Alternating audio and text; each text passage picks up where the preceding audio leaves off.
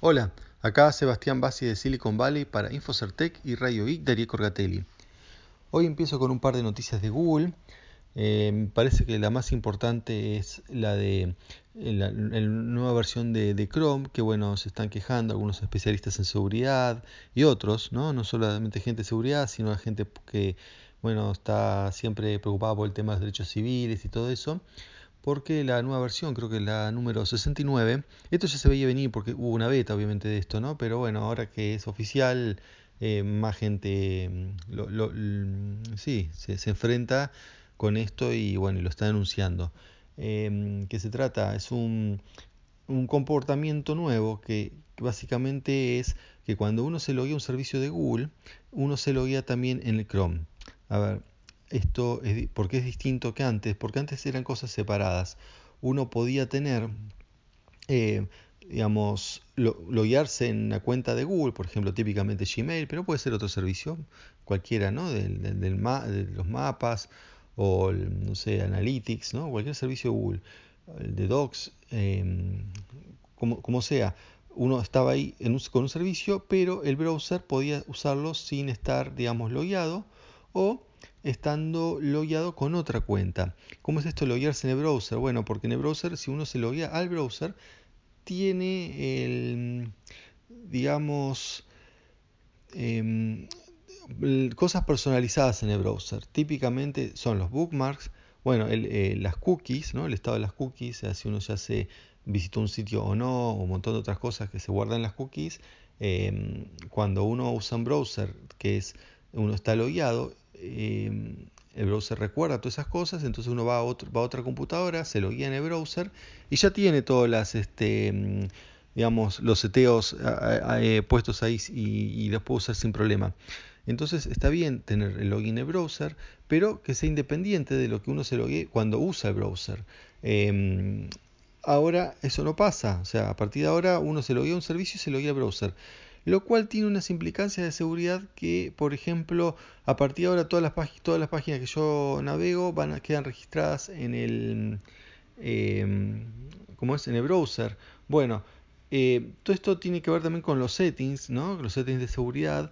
Si bien la transferencia eh, o la subida no está, digamos, o mejor dicho, la sincronización no ocurre por defecto, Em, bueno, esto es un cambio en la política de Google, ¿no? Un cambio que se hizo sin consulta, eh, tampoco con mucha advertencia. De hecho, hay una página de Google donde explica cómo funciona todo este tema de, de, loguearse y no dice nada que esto pase así. O sea, eh, es una página que está muy bien en lo que se refiere a advertencias de seguridad y de, mejor dicho, de términos y condiciones, ¿no? Que esos términos y condiciones que los han hecho de buena manera, buena en el sentido que los puede interpretar cualquiera, que no están hechos em, así para ser leídos por abogados, está bien hecho, pero no avisa de esto, ¿no? Lo cual es, eh, bueno, dijeron, ahora dijeron lo van a cambiar, pero así todo, el problema acá es que, bueno, como dicen algunos, ¿no? La confianza no es un recurso renovable, o, al menos no se renueva tan fácilmente.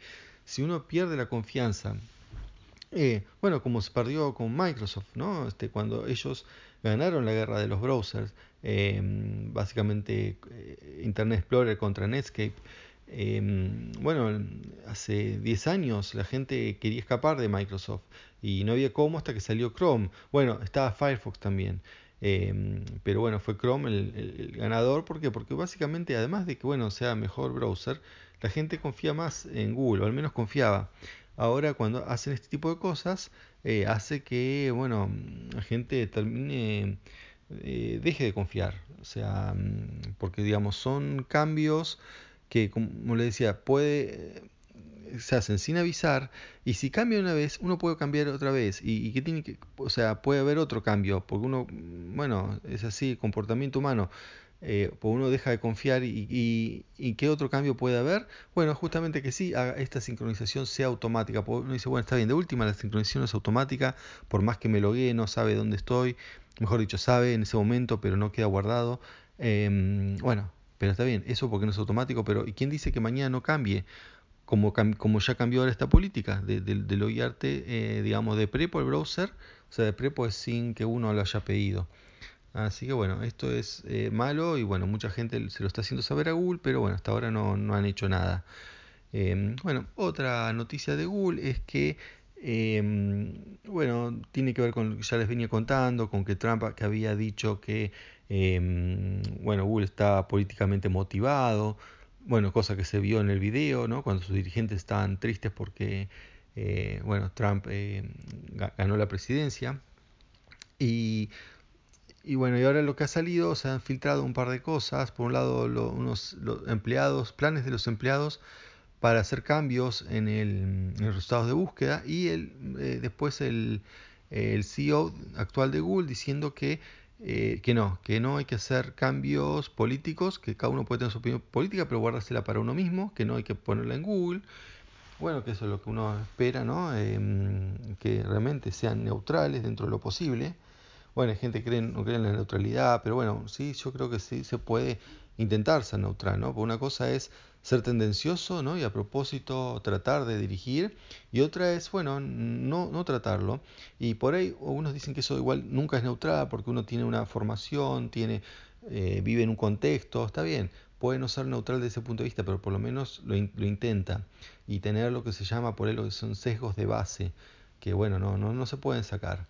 Eh, no sesgos por ahí por la cultura y todas esas cosas, pero al menos eh, no tratar de influenciar en este, los resultados de una manera política, que eso es lo que Trump acusa, bueno, y el CEO está de acuerdo, porque por ejemplo cuando pasó la prohibición eh, de Trump para los este, relacionados con los mm, gente de ciertos países musulmanes que no podían venir a Estados Unidos, eh, bueno, algunos propusieron que el buscador, cuando se busque de ese tema, que dar, poner primero a una asociación que lucha eh, contra este tipo de prohibiciones. Em, bueno, hacer eso sí sería manipular el buscador con una intención política. Eh, por ahí está buena la intención. O sea, la verdad la comparto, pero em, como una cosa es la intención política y otra es eh, bueno, lo que Google se compromete, Google se compromete siempre en mostrar la información más relevante. Información más relevante según el algoritmo de ellos eh, y no la política de turno.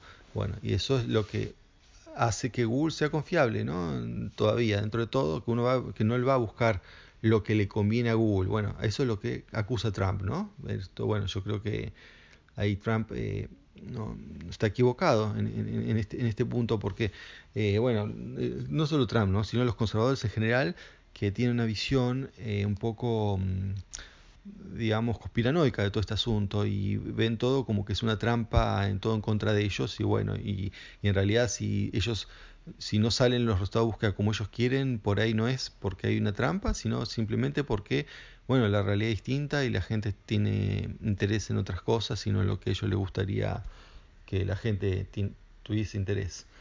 Así que bueno, eso por, por, por el lado de Google.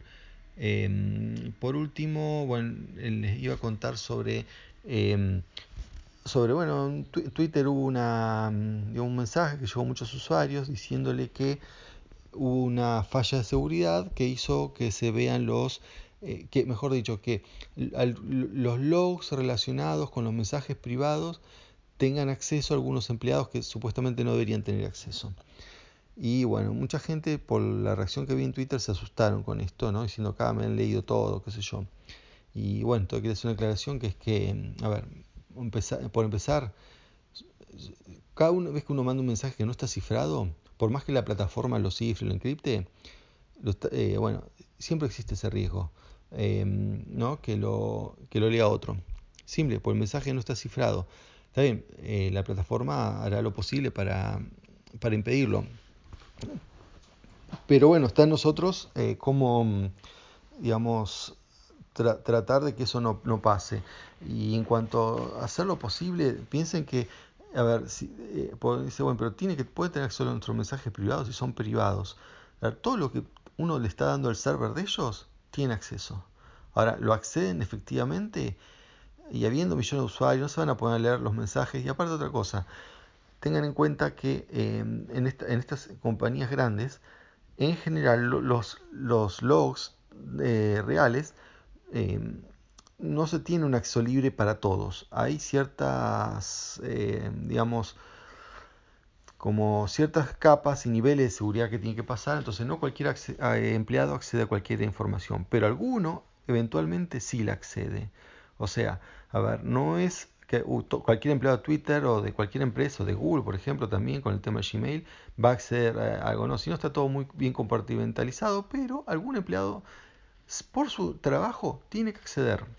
Imagínense que uno administra un servidor, en, o sea, en este caso millones de servidores, pero en un momento alguien tiene que acceder a los logs, eh, especialmente cuando hay, cuando hay problemas. Si hay problemas hay que debaguearlo, o ni hablar si en caso que la justicia lo demande, ¿no? pero sin eso, ¿no? en, la, operación del día a día.